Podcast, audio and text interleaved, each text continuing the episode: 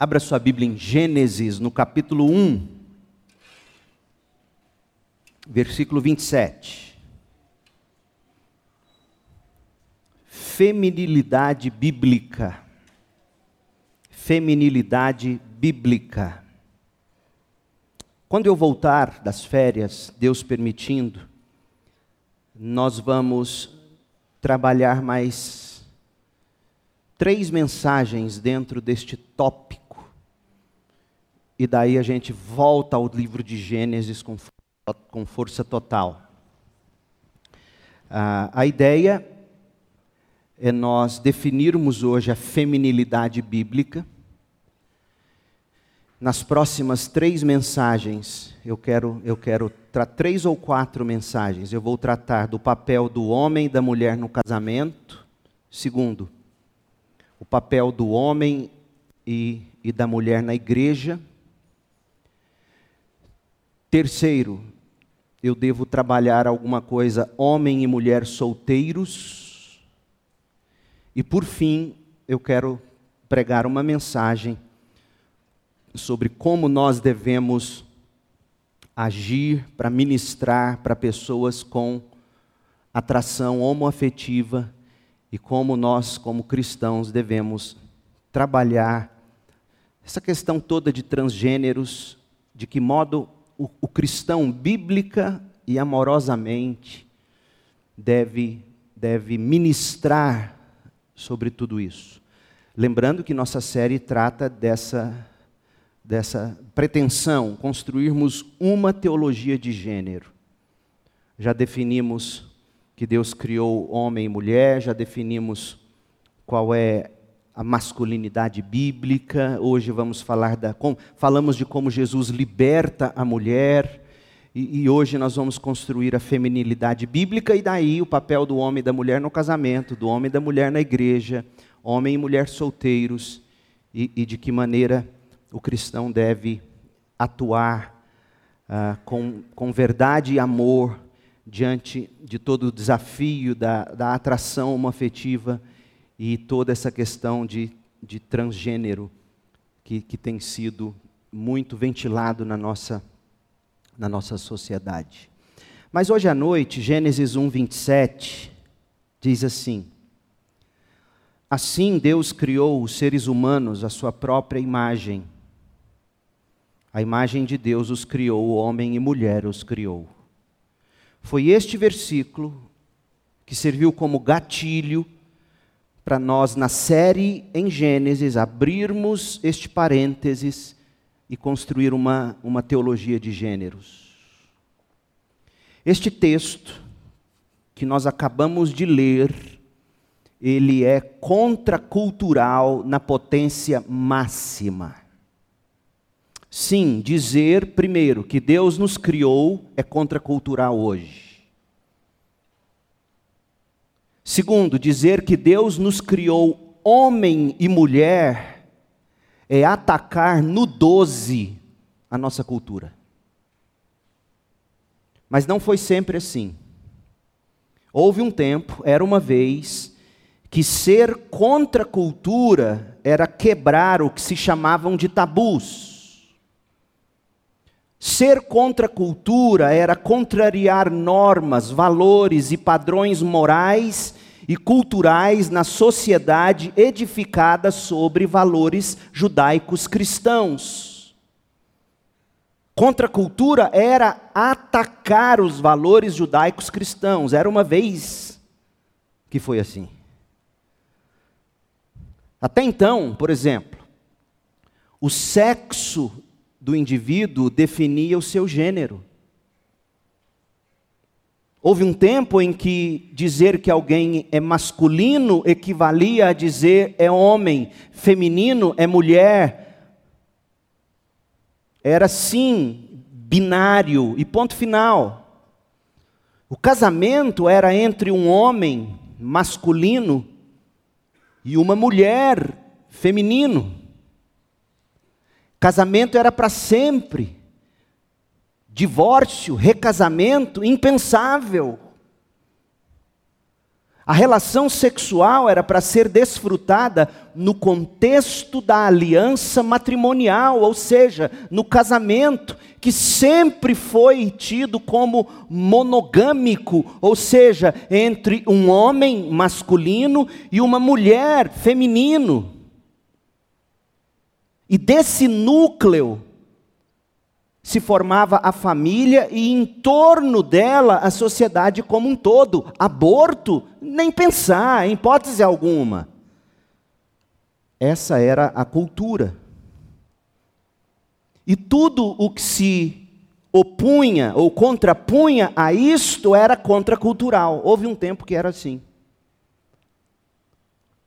Quando se olha, gente, para a história, as ações de contracultura, em geral, surgiram de jovens, já doutrinados e descontentes com a vida, com os valores estabelecidos pelos seus pais, os quais, obviamente, por sua vez, haviam sido criados dentro da cosmovisão judaico-cristã. E aí os filhos se rebelavam e e, e, e, iam contra a cultura de seus pais dentro da visão de mundo judaico-cristã. O auge desse movimento contracultural se deu nos Estados Unidos, com o movimento hippie, na década de 1960 em convergência ao ápice da Guerra Fria. O que foi a Guerra Fria? A polarização do mundo entre dois blocos: os Estados Unidos da América, representando o capitalismo, e os Estados, a, a União das Repúblicas Socialistas Soviéticas, hoje Rússia, que representava o socialismo. Foi nessa época do movimento hippie, da Guerra Fria, que na Inglaterra surgiu o, o movimento punk. E de lá se espalhou pelo mundo. O que, foi o movimento punk? O movimento punk é, foi caracterizado pela contestação e desprezo pelos valores sociais. De que modo se deu a doutrinação nesse tempo? A doutrinação nesse período, ela extrapolou os focos de ideologias ateístas localizados e, e, geralmente apenas entre intelectuais, entre acadêmicos, mas extrapolou isso e se disseminou principalmente pelas letras das músicas das bandas de rock e outros gêneros. Elvis Presley foi um movimento contracultural. Estude um pouco sobre a música de Elvis Presley na televisão norte-americana. Foi um movimento contracultural. Por mais que depois ele fosse se trancasse no quarto de hotel e chorava e cantava hinos da igreja da mãe dele. Mas o que ele fazia nas apresentações televisivas foi um movimento contracultural, contra valores judaicos cristãos. Ele, os Beatles, e todos os demais depois deles.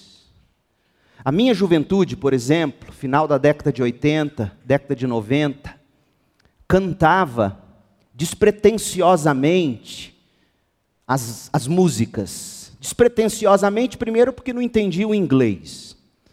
E quando entendia ou se cantava o rock brasileiro, não prestava atenção, a devida atenção às letras das músicas do período. Por quê? Porque estava todo mundo entorpecido pelo sexo, droga e rock and roll.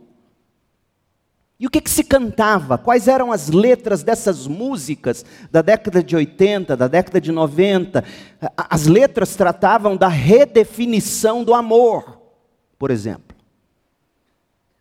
Amor de maneira contrária aos padrões judaico-cristãos, obviamente. Amor livre, como se cantava nas músicas. Cantava-se também sobre crítica social, crítica à imposição cultural norte-americana, eles diziam, crítica à repressão ditatorial de qualquer natureza, ou seja, essas letras que tanto se cantou nas décadas de 80 e 90, na prática, depois você dá um Google e, e lê essas letras, na prática era uma verdadeira apologia ao anarquismo. Anarquismo, sim, porque essas letras, quando você espreme elas, o suco que sobra, o extrato, é o desprezo pelo conceito de autoridade. É o desprezo, de fato, ao conceito de, de qualquer tipo de autoridade, seja eclesiástico. Desprezo a todo tipo de instituição educacional. Assista o filme Sociedade dos Poetas Mortos. É uma crítica à universidade, é uma crítica aos padrões tradicionais de ensino, é uma crítica. Assista depois, não assista, mas vamos lá. Assista Titanic. É uma crítica a toda uma cultura, é uma crítica, é, é a liberação da mulher para o sexo livre com quem ela desejar. Ainda que em compromisso com alguém, eles pintam o noivo daquela mulher como carrasco, como um homem mau, e isto dando a ela a liberdade de, no mesmo navio transatlântico, ter um, um caso sexual com um menino que ela conheceu dentro do navio. E termina o Titanic, todo mundo está chorando, porque aquele, aquela promiscuidade veio ao fim com a morte do tadinho, do Leonardo DiCaprio, que hoje, hoje vive de defender a Amazônia.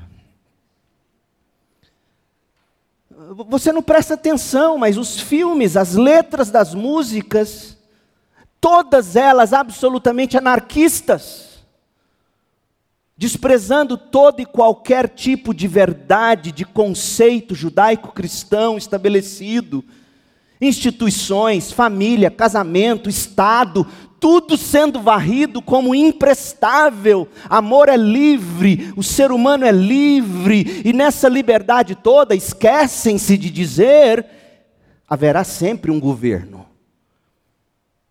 E o governo será do tirano, será do que for mais forte. Portanto, houve um tempo em que ser contra a cultura era bater na cultura judaico-cristã. Mas de pouquíssimo tempo para cá a coisa inverteu completamente. Contracultural agora, contracultural agora é assumir os valores judaicos cristãos. Aliás, gente, dependendo da forma como você se expressar, passou até a ser crime defender em praça pública os valores judaicos cristãos. Veja bem, a, a maioria continua operando dentro dos valores bíblicos. As pesquisas mostram isso. A maioria das pessoas, no mínimo, continua na prática, por mais que não conheçam a Bíblia, na prática elas aceitam os valores bíblicos. Elas entendem os valores bíblicos em termos de costumes, de moralidade. Mas a minoria que está muito bem organizada na formação de opinião e no doutrinamento cultural nas universidades, na cúpula dos governos, na cúpula dos poderes, na grande imprensa, nas big techs, no mercado editorial, na indústria do entretenimento. Essa minoria tem ditado a regra. Desse modo, o que outrora era absolutamente natural, o que outrora era absolutamente cultural, por exemplo, afirmar-se que Deus criou os seres humanos à sua própria imagem. Isso era cultural. Afirmar que Deus, que criou todas as coisas, criou o homem à sua imagem e semelhança e criou binários, homem e mulher. Isso era cultural. Mas hoje, dizer isso não é que se tornou contracultural, mas em alguns casos se tornou até crime. Você pensa que não?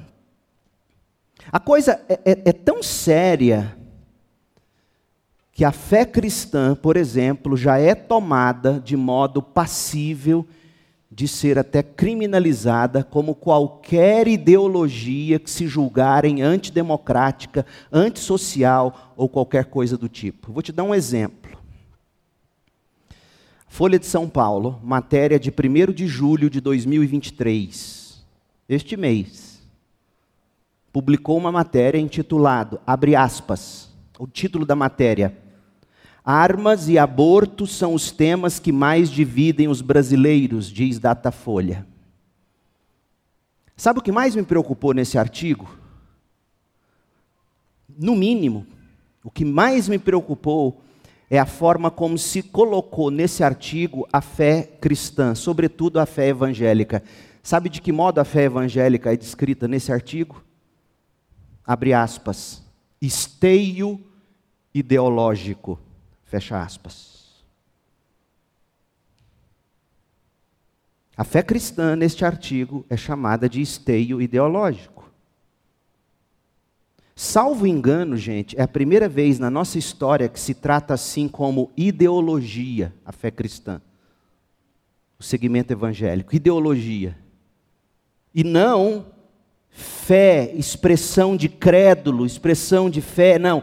Está sendo tratado como esteio ideológico. Agora, por favor, eu sei que de algum modo se abriu esse precedente quando se misturou tão declaradamente o candidato Bolsonaro com a fé evangélica e a igreja evangélica. E eu falei desse púlpito várias vezes, essa mistura é perigosa. Eu sei que se abriu um precedente quando se disse ou se fez essa associação tão declaradamente. Bolsonaro é evangélico, evangélico está com Bolsonaro. Foi um precedente terrível essa mistura. Mas, porém, todavia, contudo, tratar a fé evangélica de esteio ideológico, escuta o que eu estou dizendo. Eu temo que eu estou sendo profético no que eu estou dizendo. Tratar a fé cristã como esteio ideológico é um passo para a criminalização cristã. Exatamente como Nietzsche tanto apregoou que se deveriam fazer, em, ou seja, criminalizar a fé cristã. Nietzsche disse isso. E esse povo todo bebe de Nietzsche. Nietzsche é o grande filósofo contemporâneo. Eles amam Nietzsche. Por exemplo, em 1888, 1888, quando foi a República no Brasil? 1800 e os do Enem? 80 aí? Cadê os Enem? Que 69? 1889. Em 1888, Nietzsche, que era um filósofo hostil ao cristianismo, desde que aos 20 anos ele abandonou a fé cristã, olha como é que ele passou a tratar o, o cristianismo. Olha o que ele escreveu em 1888. E veja se quando você lê uma matéria no jornal, alguém, alguém tratando a fé evangélica como esteio ideológico não venha dizer para mim que esse pessoal não está de algum modo tentando cumprir a agenda de Nietzsche. No mínimo aqui, a imprensa. Ou tal repórter que escreveu esse artigo. Para ser mais preciso. Olha, olha o que Nietzsche escreveu. Até hoje, isso é Nietzsche, até hoje, o ataque ao cristianismo é não apenas tímido, mas distorcido. A gente está atacando o cristianismo, ele estava dizendo, de um modo distorcido. Enquanto a moral do cristianismo não for percebida como um crime capital contra a vida, os seus defensores estarão em vantagem. Você escutou, gente? Enquanto a moral do cristianismo não for percebida como um crime capital contra a vida, os seus defensores estarão em vantagem. O simples problema da verdade do cristianismo, a existência do seu Deus, ou a historicidade da sua história, sem mencionar sua astronomia e sua ciência da natureza, ou seja, a maneira como os cristãos dizem que Deus criou todas as coisas, e criou homem, criou mulher, por exemplo, é um problema completamente acessório. E aí ele conclui: enquanto não for questionado e criminalizado o valor da moral cristã, nós estaremos perdendo esta guerra. Aí vem um repórter, na Folha de São Paulo, e começa a tratar a crença, os costumes evangélicos como esteio ideológico. Eu acho que eu sei ler. No mínimo, esse sujeito está tentando criminalizar o que você crê. Olha o que está dito de fato na folha, nessa matéria, abre aspas. Em 2011, a união estável de pessoa do mesmo sexo foi considerada constitucional pelo Supremo Tribunal Federal e virou uma realidade, dado que o Conselho Nacional de Justiça obriga cartórios a lavrá-las. Aí ele vai agora conversar. Mas no papel ainda não houve uma mudança legal no Congresso, Congresso Nacional, para conversão do instrumento aprovado no STF em 2011 em casamento, como ocorre com heterossexuais. Quanto mais a aceitação da homofetividade, a aceitação plena das igrejas, o que é outro assunto. Agora preste atenção. A fé, por sinal, é um dos esteios ideológicos dos brasileiros. E ele diz: para 84% dos ouvidos pelo Datafolha, abre aspas, a igreja deve fazer parte do projeto de vida das pessoas. Ele sabe que 84% dos brasileiros, segundo o Datafolha, diz que a igreja deve fazer parte do projeto de vida das pessoas, enquanto apenas 14% discordam da afirmação. Portanto, veja que é, é uma minoria organizada que, em vez de, de dizer a verdade, qual é a verdade real? É que o Brasil, é, pelo menos em costumes, em sua vasta maioria, judaico-cristão, em vez de dizer isso, ele chama de esteio ideológico. Sim, meu povo, apesar de ser maioria a fé cristã tratada como esteio ideológico, uma vez afirmada, defendida, ou mesmo praticada em, em praça pública, passou a ser, veja você, contracultural, beirando a criminalidade. A Bíblia, no entanto, continua sendo e será verdadeira para sempre e sempre. Lucas 21, 33.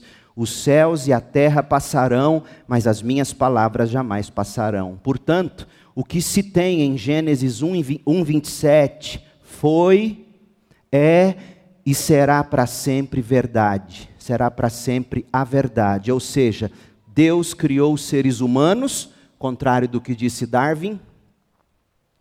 Deus criou os seres humanos à sua própria imagem.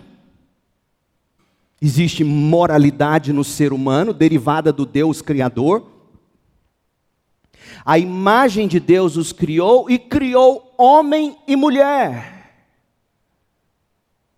foi, é e será para sempre verdade. Foi com base nessa verdade que a gente iniciou nossas reflexões para a construção do que a gente está chamando de uma teologia de gênero. Parte dessa tarefa tem sido construir a visão bíblica do que significa ser homem masculino e ser mulher feminino, e na sequência, como isso se traduz nos relacionamentos, no casamento, na igreja, homem e mulher solteiros. Reconhecemos, gente, que há uma guerra entre os sexos, fruto do pecado. A gente sabe que existe abuso, a gente sabe disso, mas nós afirmamos que a solução, a cura, jamais será a desmasculinização do homem ou a desfeminilização da mulher, nem descartar ou redefinir o papel de cada um, a complementaridade bíblica que o próprio Deus estabeleceu. O caminho para o problema que existe entre os sexos não é a revolução, não é a desconstrução, é a redenção possível em Jesus Cristo.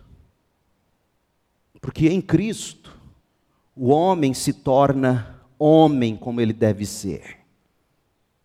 Em Cristo, a mulher se torna mulher como ela deve ser, e ambos são tratados com a devida dignidade e passam a tratar um ao outro com dignidade, e em Cristo, homem e mulher aprendem a purificar os relacionamentos, aprendem a pacificar os relacionamentos no lar, na igreja e na sociedade.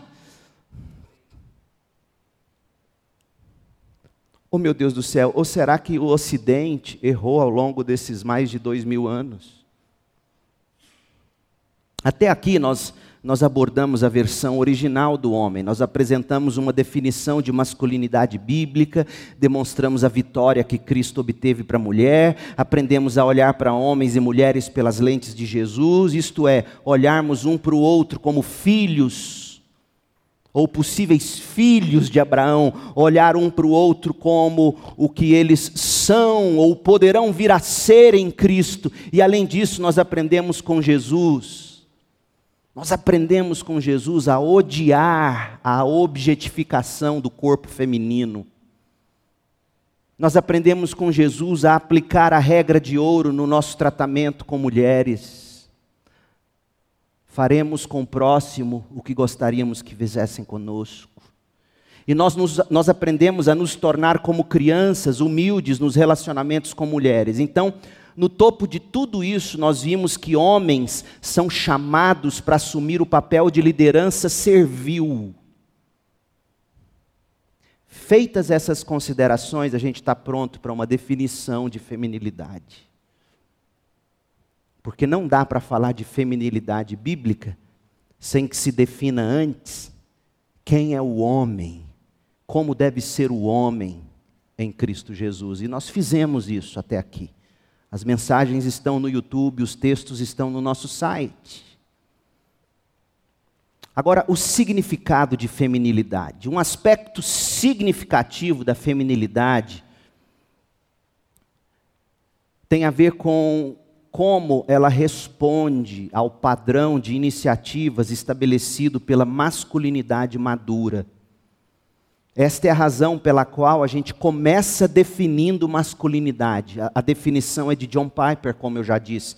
Então, recapitule comigo a definição de masculinidade para a gente cair agora no de feminilidade. Masculinidade. No coração da masculinidade madura, existe um senso de responsabilidade benevolente para liderar, prover e proteger as mulheres de maneiras adequadas aos diferentes relacionamentos de um homem. Nós desembrulhamos isso. Pois bem, agora a gente vai focar as lentes na feminilidade.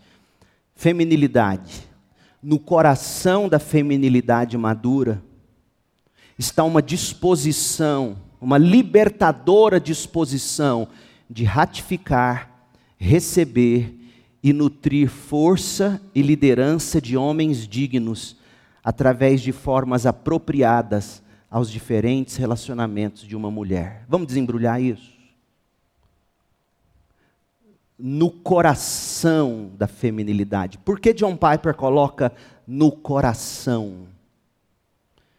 Estas palavras indicam que a definição de feminilidade não é exaustiva. Então você vai tratar daquilo que é mais central.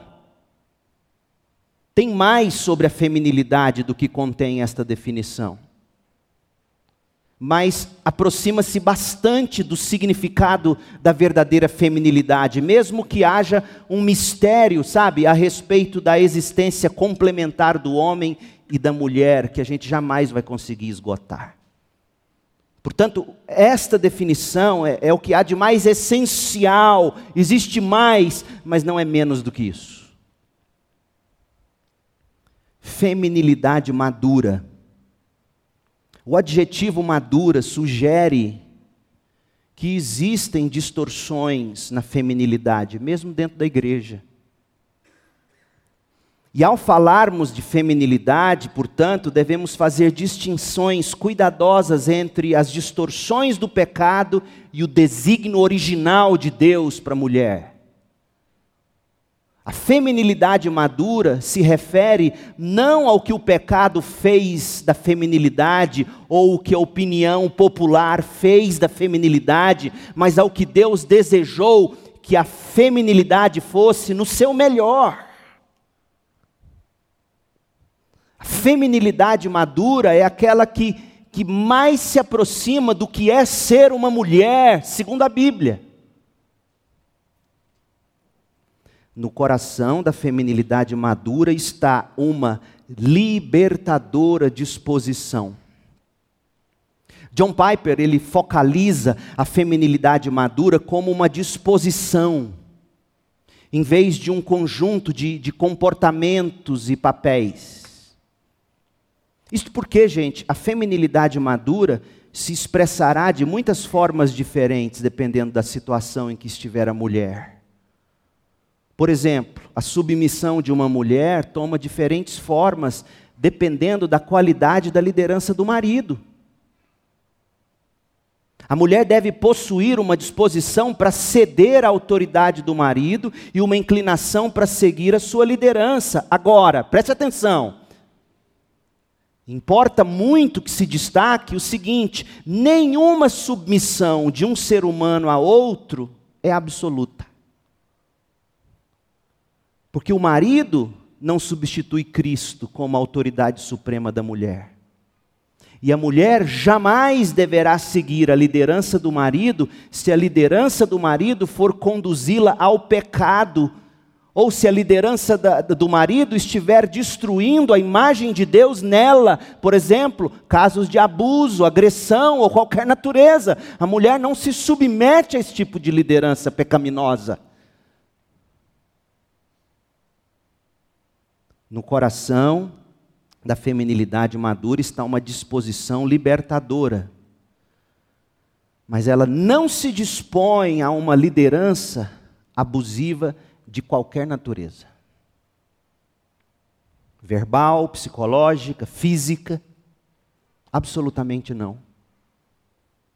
E homens, saibam vocês, se qualquer mulher desta congregação me procurar falando de abuso, a primeira coisa que eu vou dizer a ela é: vá à delegacia, depois você volta aqui. É assim que se trata a violência.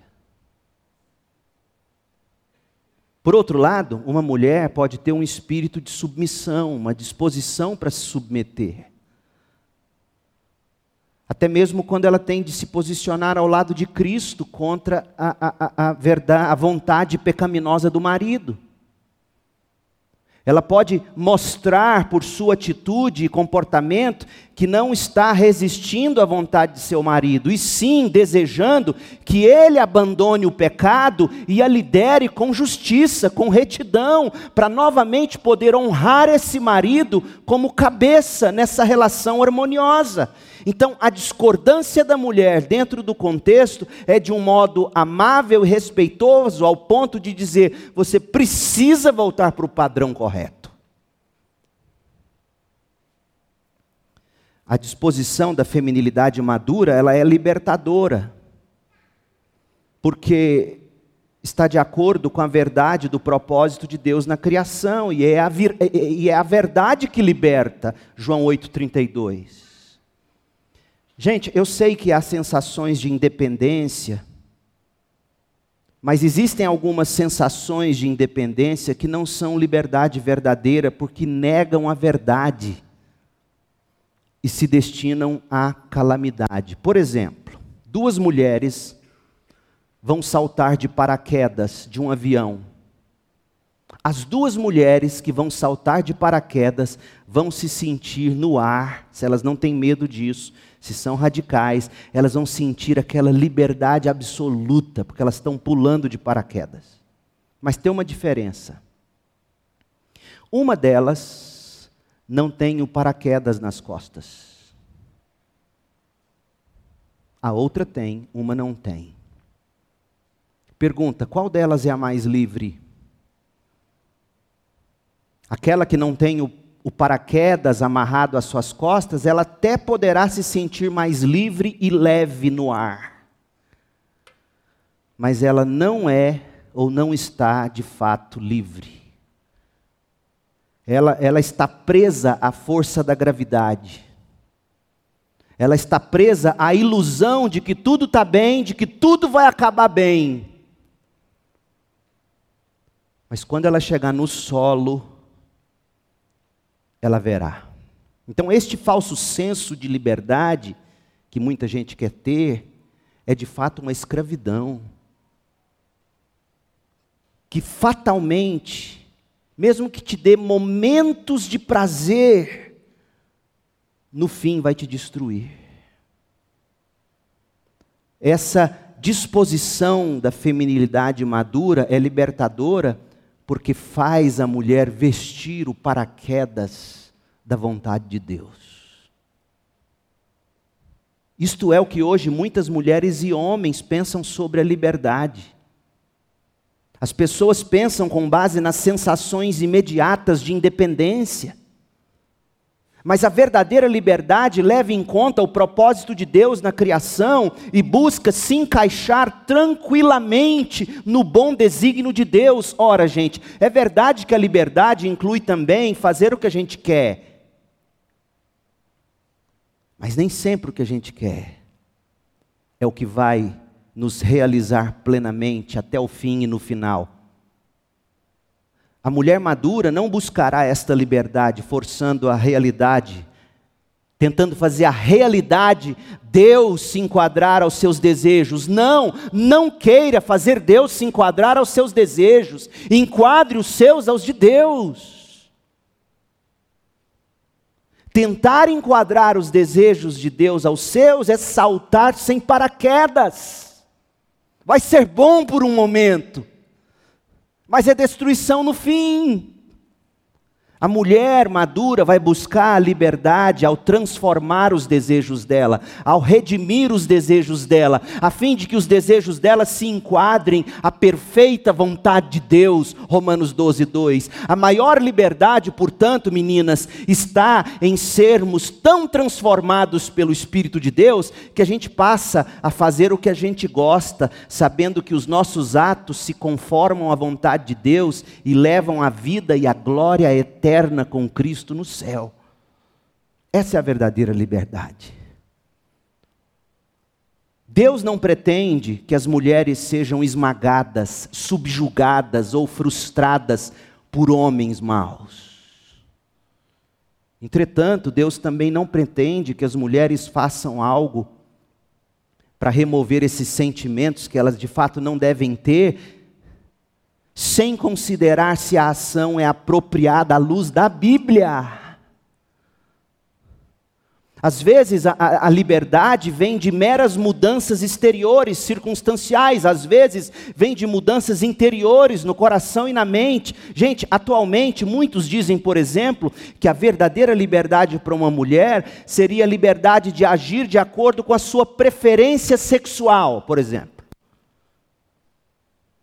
Mas a Bíblia diria que a verdadeira liberdade não pode ignorar o juízo de Deus sobre práticas pervertidas de qualquer natureza. Isso vale também para o homem. A verdadeira liberdade não é cedermos a todo impulso, ponha isso na sua cabeça. Ceder a todos os seus impulsos é escravidão, não é liberdade. Liberdade é você poder dizer: não, não quero, não posso. Isso é liberdade. Envolve a satisfação de descobrirmos o poder de Deus e libertarmos-nos da escravidão, o nosso ego pecaminoso. A feminilidade a qual Deus chama a mulher é o caminho da liberdade para toda mulher. A feminilidade madura não se desenvolverá em circunstâncias iguais para todas as mulheres, mas acarretará responsabilidade sobre todas as mulheres, da mesma maneira que a masculinidade madura acarretará responsabilidade sobre todos os homens. E algumas destas responsabilidades nós expressamos naturalmente, outras nós devemos aprender através da oração, da fé e da prática da palavra de Deus. Prosseguindo na definição. No coração da feminilidade madura está uma liberdade, uma libertadora disposição de ratificar, receber e nutrir força e liderança de homens dignos. A força e liderança de homens dignos mencionada aqui se refere à responsabilidade da masculinidade madura de liderar, de prover e de proteger. A gente reconhece que existe uma liderança que é indigna de aprovação de uma mulher. Não pretendemos, portanto, definir feminilidade meramente como uma resposta a qualquer coisa que homens pecadores possam oferecer. A feminilidade madura tá no, tá, tá, está enraizada no compromisso com o senhorio de Cristo. E é criteriosa no tipo de liderança que aprova ou a qual se submete. Por isso, meninas, saibam escolher o homem para namoro e casamento porque a feminilidade madura, ela se enraiza no compromisso com o senhorio de Cristo. E você tem que ser criteriosa no tipo de liderança que você vai aprovar quando você assumir um compromisso de aliança no casamento. Que tipo de homem ao qual você vai biblicamente se submeter? A feminilidade madura tem uma visão bíblica clara da masculinidade madura. Quando um homem não possui masculinidade madura, a resposta de uma mulher não é ela deixar de ser feminina, já que os homens não prestam. Não! A feminilidade permanece intacta com o desejo de que tudo seja conforme Deus planejou, porém, ela reconhece que a expressão natural da feminilidade dela será atrapalhada se ela se juntar a um homem que não é biblicamente maduro. Observe agora as três palavras que descrevem a resposta de uma mulher à força e à liderança de homens dignos: ratificar a liderança receber a liderança e nutrir a liderança. Ratificar significa que mulheres maduras aprovam o aspecto complementar masculino e feminino que a gente descreveu. Homens lideram com o espírito servil de Cristo e mulheres se submetem em amor a Cristo. E assim, homem e mulher espelham Cristo e a igreja. Homens lideram com o espírito servil de Cristo e mulheres se submetem em amor a Cristo. Isso é ratificar essa liderança. Você quer essa liderança. Você quer um homem, meninas. Você quer um homem, moças que ainda não se casaram. Você quer um homem que tenha o Espírito de Cristo para liderar com o coração e com comportamentos servis. Essa liderança você vai ratificar. Receber significa que a feminilidade madura se sente natural e alegre por aceitar a força e a, e a liderança de homens dignos. Porque uma mulher fica contente quando um homem respeitoso, atencioso, servil, amoroso, quando esse homem oferece iniciativas apropriadas no relacionamento. Ela não vai querer inverter os papéis, ela vai receber o seu papel, ou o papel de liderança do homem. Ela se alegra quando o homem não é passivo, mas servilmente ativo e amoroso. Ela se sente enriquecida, honrada e livre pela força do homem, pela atenção do homem, pela liderança servil oferecida pelo homem. Ela ratifica essa liderança, ela recebe essa liderança e ela nutre essa liderança. Nutrir significa que uma mulher madura sente uma responsabilidade não apenas de receber, mas de, de fortalecer as fontes da masculinidade, ela deverá ser companheira do homem. Como está em Gênesis 2,18, quando Deus cria a mulher como auxiliadora que lhe seja idônea. Há contribuições que as mulheres trazem a um relacionamento que o homem sozinho não tem condição de trazer. Mulheres maduras oferecem observações que tornam os homens mais fortes, mais sábios e que tornam o relacionamento mais rico. Concluindo a definição. No coração da feminilidade madura está uma libertadora disposição de ratificar, receber e nutrir força e liderança de homens dignos através de formas apropriadas aos diferentes relacionamentos de uma mulher. É bom dizer isso porque a feminilidade madura não se expressa da mesma forma em todos os relacionamentos com os homens. Uma mulher casada, por exemplo, ela não deve receber bem de outros homens o mesmo tipo de liderança que ela recebe do marido.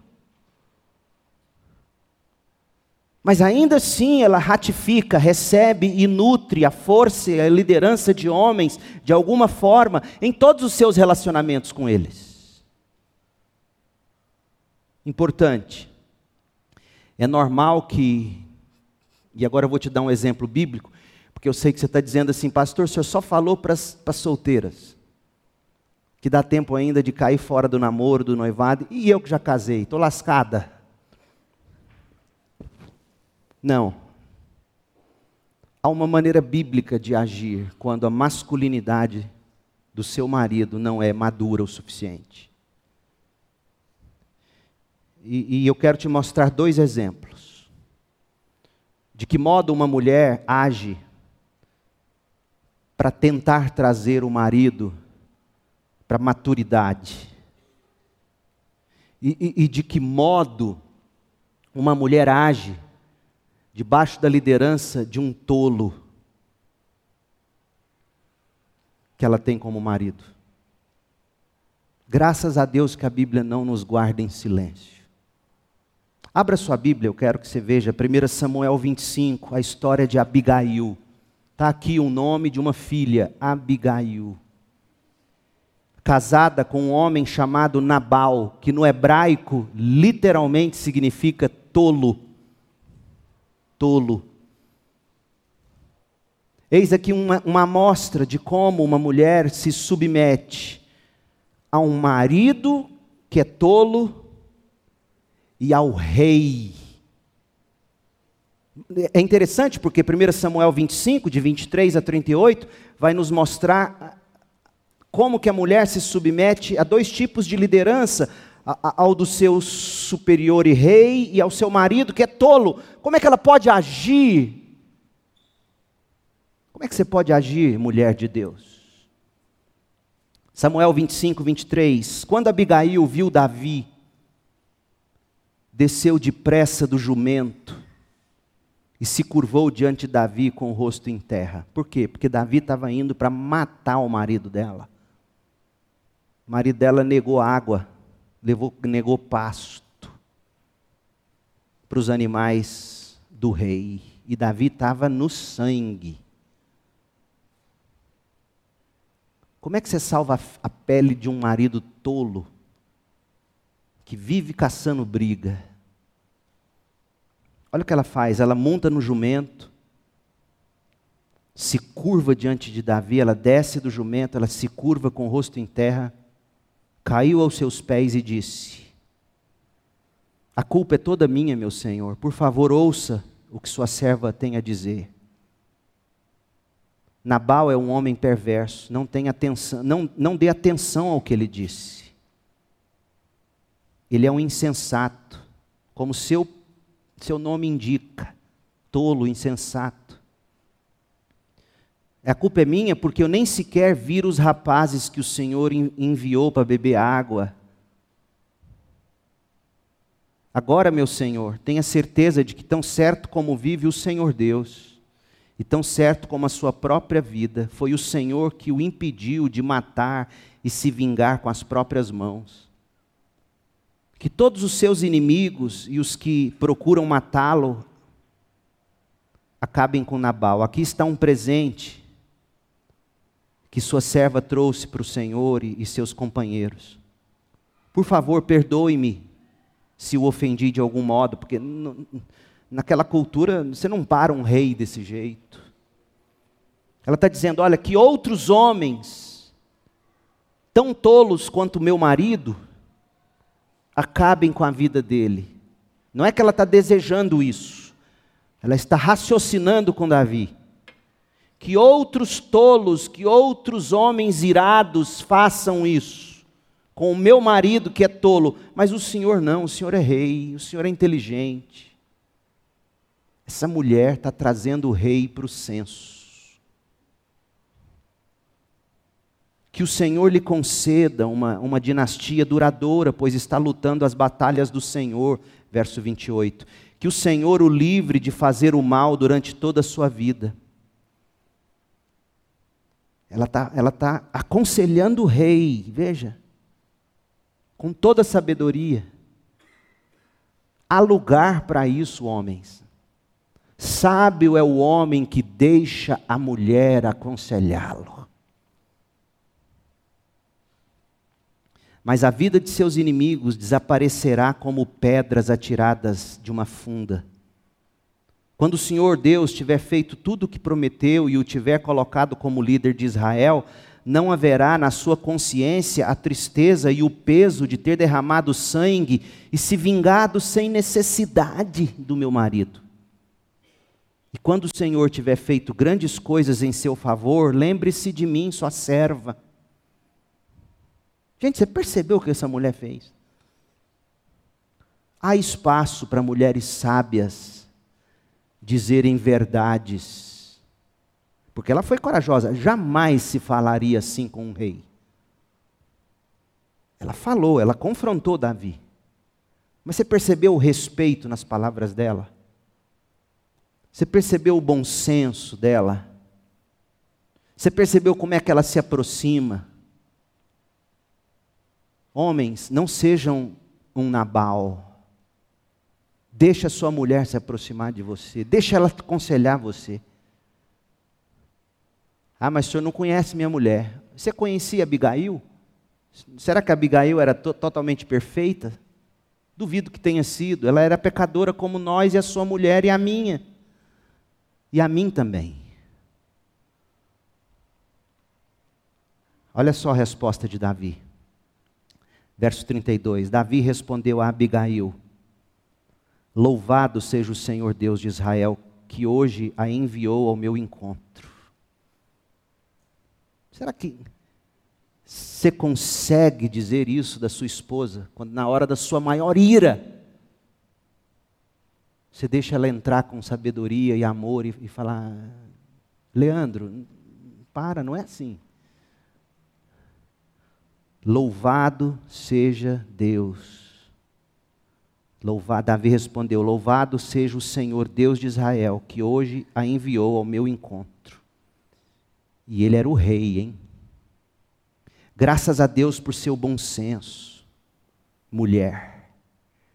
Bom senso da mulher. Que você seja abençoada por me impedir de matar e me vingar com as minhas próprias mãos. Pois tão certo como vive o Senhor, o Deus de Israel, que me impediu de lhe fazer o mal, se você não tivesse vindo depressa ao meu encontro, amanhã pela manhã não haveria nenhum homem ou menino vivo na casa de Nabal. Eu ia trucidar aquele homem. No 12. Mas louvado seja Deus pela sua vida, que teve a coragem de se aproximar de mim de modo tão respeitoso, tão piedoso, tão submisso que me constrangeu. Então Davi aceitou o presente de Abigail e lhe disse: Volte para casa em paz.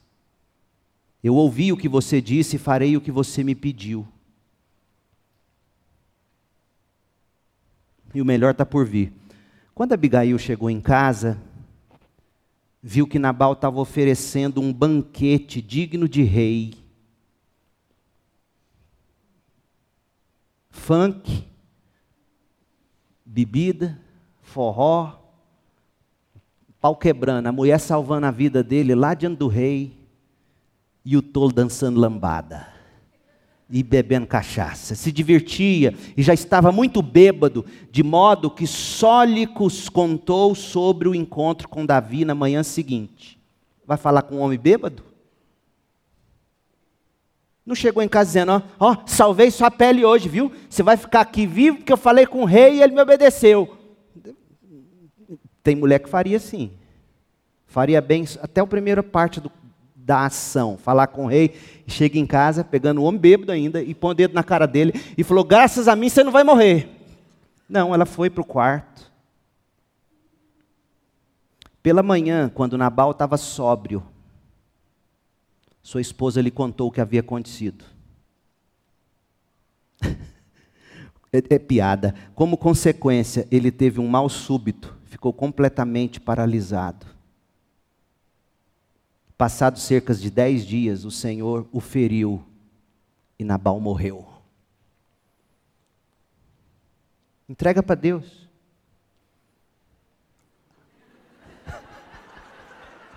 Eu sabia que você ia achar que eu estou falando isso. Eu não estou falando para você pedir para Deus matar seu marido.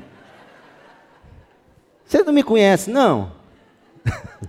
Pior é que eu pensei, mas não falei. Existe um princípio aqui, mulheres: sabedoria, humildade, submissão, com verdade. Com verdade. Feminilidade bíblica se coloca diante de um rei, dando ao rei a devida honra, o devido respeito, usando as palavras certas chega em casa, vê que não é a hora de falar. Tem mulher que quer resolver o negócio no calor da briga, não é. Mas, pastor, eu já fiz isso. Já fiz tantas vezes, pastor. Deixa eu te dar outro texto, então. 1 de Pedro 3, de 1 a 7. Da mesma forma, vocês, esposas, Sujeitem-se à autoridade de seu marido. Assim, mesmo que ele seja um Nabal. De novo, se ele não te bate, se ele não te agride, se ele não fere a imagem de Deus em você desse modo, se ele.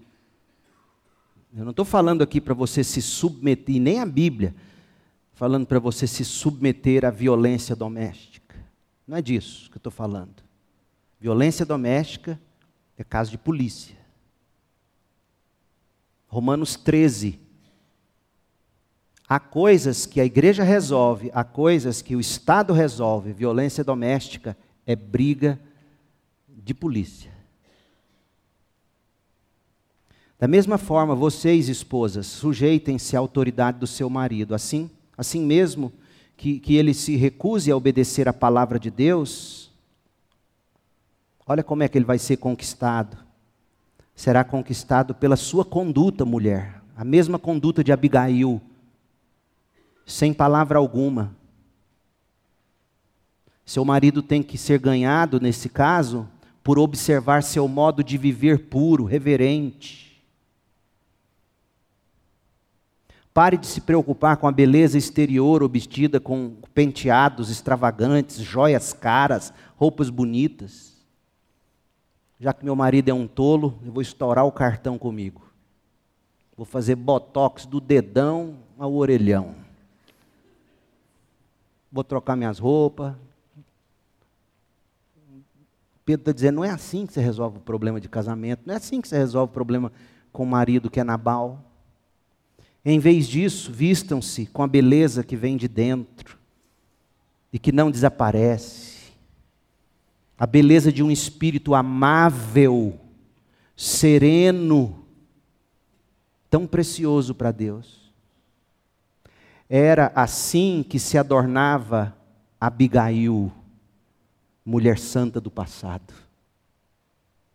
Era, era assim que se adornavam as mulheres santas do passado, elas depositavam sua confiança em Deus e se sujeitavam à autoridade do marido. Sara, por exemplo, obedecia a Abraão e o chamava de senhor.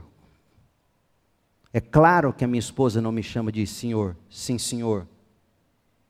É óbvio que isso aqui se trata de algo cultural, mas o que se destaca aqui é a maneira honrosa com que a esposa deve tratar o marido e vice-versa, viu? Vocês são filhas dela Sara, por exemplo, obedecia a Abraão e o chamava de Senhor. Vocês são filhas de Sara, são filhas da fé, vocês são convertidas quando praticam o bem sem medo algum. Veja, veja que a raiz de toda insubmissão da esposa está no medo. E Pedro está dizendo: olha, confiem em Deus, ajam com sabedoria, ajam com doçura, ajam, ajam com mansidão da mesma forma, vocês, maridos, honrem sua esposa. Sejam compreensivos no convívio com ela. Porque, ainda que seja mais frágil que vocês, ela é igualmente participante da, da dádiva de nova vida concedida por Deus. Tratem-na de maneira correta para que nada atrapalhe suas orações. Gente, o que nós acabamos de, de, de, esboçar é uma visão bíblica. Não é um quadro perfeito, sem dúvida, mas é um quadro fiel. Esta é a maneira como Deus intencionou que fosse antes mesmo de haver qualquer pecado no mundo. O homem sem pecado, com sua liderança terna e forte em relação à mulher, e a mulher sem pecado em seu feliz apoio à liderança do homem. Era assim desde o início nenhum desprezo da parte do homem, nenhuma humilhação por parte da mulher, dois seres inteligentes e humildes, em bela harmonia, vivendo cada um deles as suas responsabilidades únicas, mas o pecado, eu sei, distorceu esse propósito em todos os aspectos. Nós não somos mais sem pecado, mas nós cremos que a recuperação da masculinidade, da feminilidade madura é possível pelo poder do Espírito de Deus pela fé nas promessas de Deus, pela obediência à palavra de Deus. No lar, quando o marido libera como Cristo e a esposa reage como a noiva de Cristo, tem harmonia. Liderança bíblica é o chamado divino para o marido assumir a semelhança de Cristo, a responsabilidade pela liderança, pela proteção, pela provisão, uma liderança servil, foi assim o nosso Cristo. A submissão bíblica para a esposa é o chamado divino para honrar e apoiar a liderança do marido e ajudá-lo a realizá-la de acordo com os dons dele. Esse é o caminho da felicidade. Essa é a verdadeira liberdade, porque Deus ama o seu povo e quer a própria glória dele, e eu vou ampliar isso noutras mensagens quando falaremos do homem e da mulher no casamento, homem e mulher na igreja, homem e mulher solteiros, e por fim a questão de gênero. Mas eu termino com a citação de John Piper. Se eu tivesse de apontar um pecado que hoje devasta a humanidade, não seria o tão falado movimento feminista. John Piper dizendo isso. Presta atenção. Se eu tivesse de apontar um pecado que hoje devasta a humanidade, não seria o tão falado movimento feminista, mas a falta de liderança espiritual dos homens no lar e na igreja. Satanás conseguiu uma impressionante vitória tática ao disseminar a noção de que a chamada liderança masculina nasce do orgulho e da decadência, quando de fato o orgulho é precisamente o que impede a liderança espiritual. A falta de propósito espiritual, a fraqueza, a letargia e a falta de fibra entre os homens é a questão maior, e não a busca feminina por cargos de liderança, tanto na igreja como em outras áreas do viver diário. Orgulho e autopiedade, medo, preguiça e confusão estão induzindo muitos homens a casulos de silêncio. Homens que não falam, homens passivos, autopiedosos, orgulhosos, medrosos, preguiçosos, homens confusos, trancados no seu casulo de silêncio. Isto abre espaço para as mulheres assumirem mais liderança. Isto às vezes é endossado como uma virtude, porém creio que no fundo os homens e as mulheres sabem que não é correto. Onde estão os homens com uma visão moral por suas famílias, um zelo pela casa do Senhor, um compromisso com o avanço do reino de Deus, um sonho pela missão da igreja e uma tenacidade para fazer disso uma realidade. Quando o Senhor nos visitar do alto e criar um poderoso exército de homens espirituais, comprometidos com a palavra de Deus e com a missão global da igreja, a grande maioria das mulheres se regozijará com a liderança destes homens. Homens e mulheres entrarão em uma alegre parceria que sustenta e honra o belo padrão bíblico de masculinidade e feminilidade maduras. Homens que servem como Cristo, servilmente. Mulheres que se submetem em amor a Cristo honrosamente. É disso que o mundo mais precisa para enxergar o poder do Evangelho. Mulheres que não fazem piadas do seu próprio marido, homens que não falam mal da sua esposa, mas homens e mulheres que de joelhos em secreto, com a palavra de Deus aberta diante dos olhos, buscam santificação para viver a masculinidade bíblica, a feminilidade bíblica. Mais sobre isso nas próximas mensagens. Feche seus olhos, eu quero orar. Mas o primeiro passo, de olhos fechados, todos orando, porque eu quero te dizer o seguinte: o primeiro passo para uma masculinidade madura o primeiro passo para uma feminilidade madura não é você sair daqui dizendo, eu vou fazer isso na minha força de vontade. O primeiro passo é arrependimento e fé. Talvez no seu caso seja arrepender-se pela primeira vez do seu pecado e crer em Cristo como a sua justiça. Arrepender da sua masculinidade imatura, da sua feminilidade imatura, em segundo lugar. E dizer: Deus, me ajude, me ajude a ser um homem servil. Um homem, para usar as palavras de Piper, um homem, um homem de virtudes, um homem que não se encasula no silêncio Talvez seja o seu caso aqui hoje à noite, homem. Ora, olhos fechados, orando, dizendo: Deus, os homens, perdoa o meu orgulho, perdoa a minha autopiedade, perdoe meu medo, perdoe a minha preguiça, perdoe a minha confusão, perdoe-me por estar trancado no meu casulo de silêncio. Perdoe-me de das vezes que quando decidi abrir a boca foi para ferir minha mulher.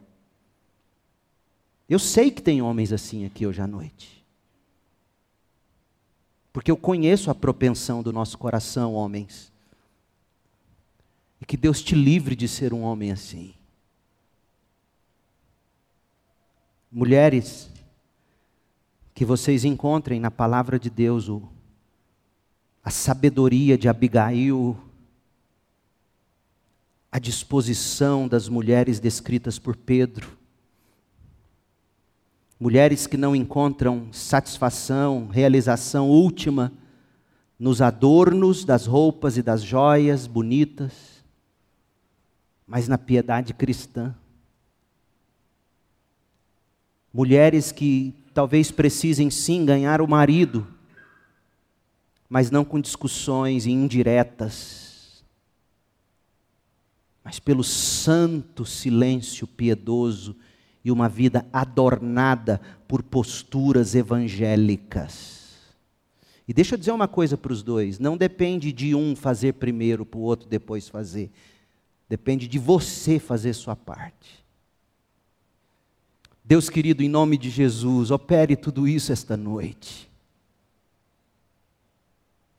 Tem sido trágico ver este mundo reagir às distorções causadas pelo pecado.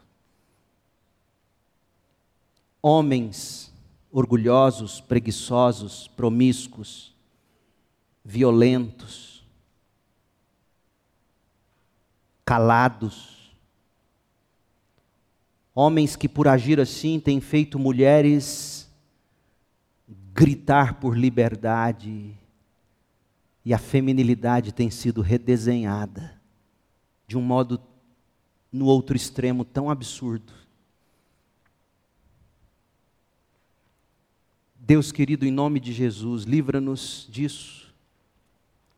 Faça-nos entender que o caminho é Cristo, é a cruz e é a a formação do homem maduro em Cristo, a formação da, da mulher madura em Cristo, e ambos em todas as esferas de relacionamento, espelhando o Evangelho. Faça das mulheres desta igreja mulheres como Abigail,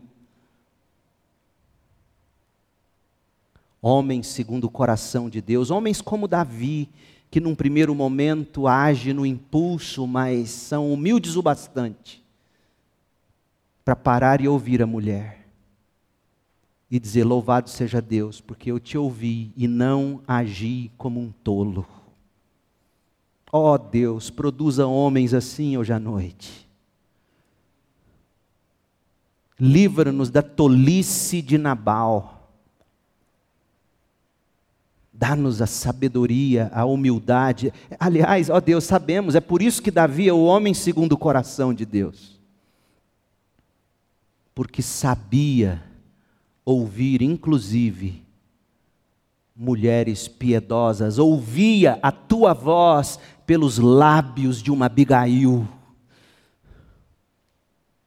Como falta isso entre nós. Homens sábios e humildes como Davi. Mulheres honradas e honrosas como Abigail. Ó oh Deus, só Jesus para operar um milagre aqui. E produzir salvação e gente assim santificada. É no nome de Jesus que eu oro, pedindo que a graça de Cristo, o amor de Deus e a comunhão do Espírito estejam sobre nós, sobre a tua igreja hoje e para sempre. Amém.